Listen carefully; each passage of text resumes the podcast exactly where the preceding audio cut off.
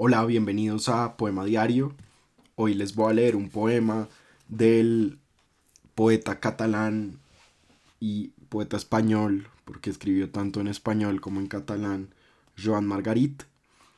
Em, Joan Margarit era ingeniero y arquitecto y este es un poema para un arquitecto que fue su maestro em, y se llama Elegía para el arquitecto Coderc de Sedmenat. Campos de almendros, la tierra rosada, visillos que ondean en patios de losas, la grata penumbra. Bajo la brisa dorada, en septiembre, me llega el rumor claro de un tiempo de olvido que él mismo deseaba. Hoy está solo en las obras vacías al anochecer, cuando son como tumbas las zanjas abiertas para los cimientos y las luces rojas se encienden en vallas y en lo alto de grúas y la luna en el cielo violáceo, en su grata memoria. La alta tiniebla vela la luz del ciprés fuerte y clásico, tras márgenes donde, acabado el poema, surge la muerte y quedan los muros que el orden civil de la hiedra oscurece.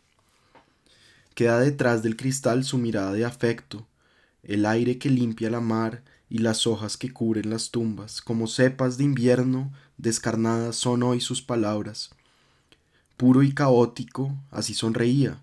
Crítico y duro, compuso frisos de ausencia, racillas con el mismo estilo que tiene el silencio. Decía que la arquitectura no debe estorbar, que ha de ser placentera al huésped de paso que llega a la estancia. Decía, la casa debe ser virtuosa y humilde, ni independiente, ni vana, ni original, ni suntuosa.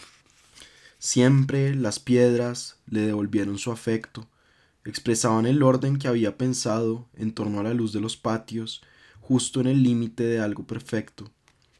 Los muros reflejan imágenes claras de cal, de verdad y misterio, la antigua ética de altas linternas encendidas frente al mar.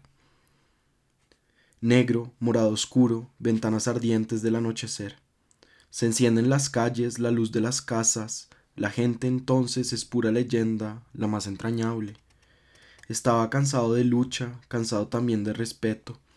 Cerrada la puerta han quedado en la mesa planos, esbozos, los restos de un ser desgraciado que con ternura ha dejado ordenadas sus cosas monacales, sencillas y ahora en silencio, con sábanas, cubre los muebles y apaga las lámparas.